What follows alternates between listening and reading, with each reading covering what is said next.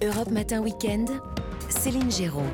Europe Matin Weekend, l'aventure continue, on est bien, on est ensemble et l'actualité cette semaine, elle est aussi du côté des pharmacies entre pénurie de médicaments et trafic de Paxlovid, cet antiviral qui soigne le Covid. La profession a été mise sous tension, on en parle ce matin sur Europe 1. Bonjour Philippe Bessé.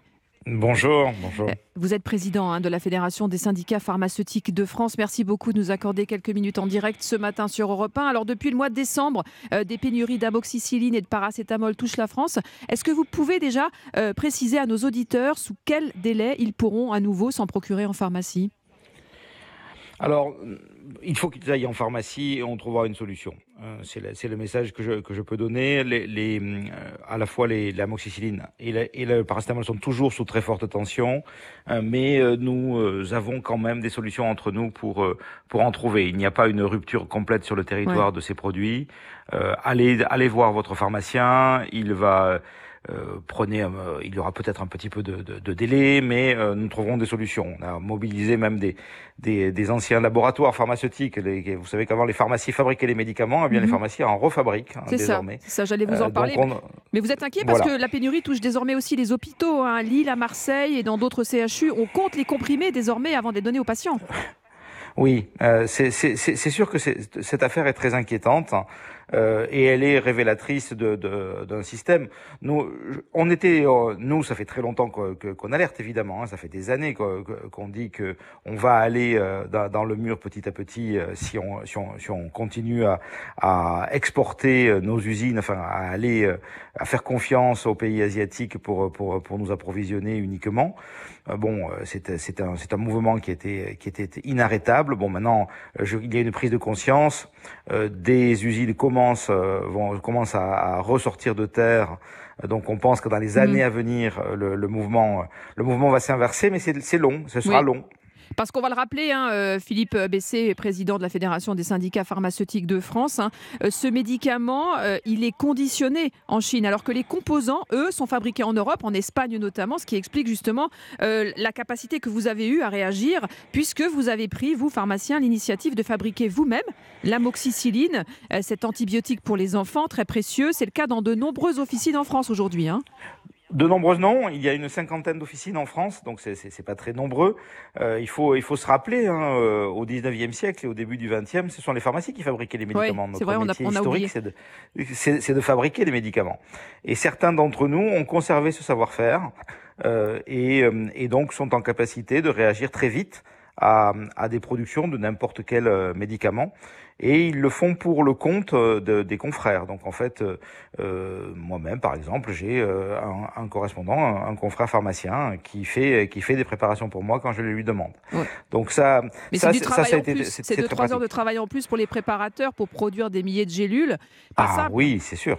C'est sûr, c'est certain. Il, ce sont des, ce sont des, euh, des officines qui sont, euh, qui sont quand même spécialisées là-dedans. Donc elles ont, euh, elles n'ont pas, ce n'est pas des, des, des, pharmacies, on va dire standards, des officines normales. Elles ont quelques dizaines de, de, de, mm. de, préparateurs qui, qui travaillent. Donc elles sont en capacité de, quand même de, de réagir. L'intérêt, c'est qu'elles réagissent vite.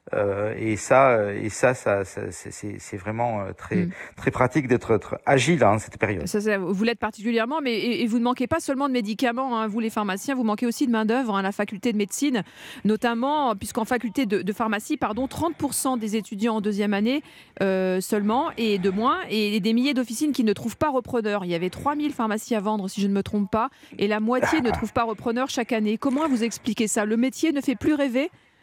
Bah, si le, le, métier, le métier euh, en fait est euh, est de plus en plus intéressant et en fait les, les, les jeunes qui sont en faculté de pharmacie euh, le constatent, hein, ceux qui y sont, je parle. Hein, mais en revanche, il est complètement invisibilisé dans parcoursup. Il est, il n'existe pas. C'est un métier dont qu'on ne peut pas voir sur parcoursup. Mm le, le, le, mot même pharmacien n'existe pas. Et ça, c'est quand même un truc, c'est un truc, c'est dingue quand on en quand on y pense. Ah oui, vrai. Et, et, et, et, ensuite, le, euh, nous avons subi euh, une réforme qui a, qui a été voulue pour les médecins, qui est, qui est le, le, la réforme PASLAS, qui en fait n'a pas été imaginée pour les étudiants sages-femmes, pour les étudiants pharmacie, pour les étudiants kinés. Et cette réforme PASLAS, pour nos métiers, est catastrophique. Donc nous mm. l'avons dit à, à, à Madame Rotaillot, il faut absolument modifier la réforme très vite mm. euh, pour pour permettre de, de, de prendre en compte les, les métiers autres que du soin, les métiers du soin autres que médecins. Mm. Nous avons besoin de visibilité. C'est un sujet effectivement. Euh, il y a aussi ce trafic hein, dans l'actualité de Paxlovid. On en a parlé avec la Chine qui touche plusieurs pharmacies. Je rappelle, c'est un antiviral administré aux personnes risquant de développer des formes graves euh, du Covid. On parle d'exportation clandestine avec des ordonnances falsifiées ou pas. Une boîte vendue autour de 5 euros qui pourrait être vendue jusqu'à 5000 euros en Chine. Euh, qu'est-ce qu'on peut dire ce matin sur ce trafic, Philippe Bessé? Vous êtes, je le rappelle, président de la Fédération des syndicats pharmaceutiques de France.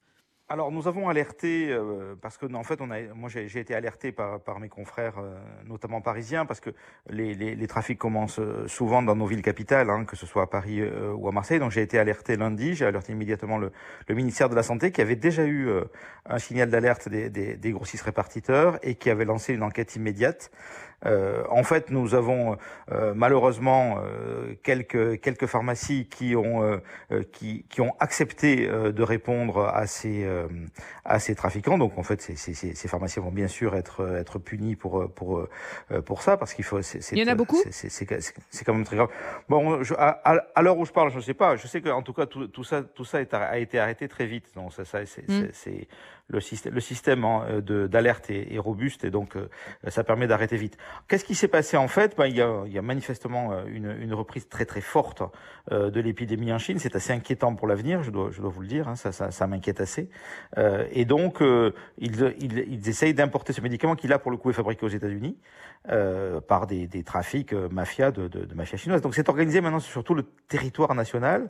en fait, on a, on a des, des on, on, reçoit des ordonnances qui sont falsifiées de, mm. de ressortissants, de ressortissants chinois qui, qui, qui, qui exportent via via une organisation.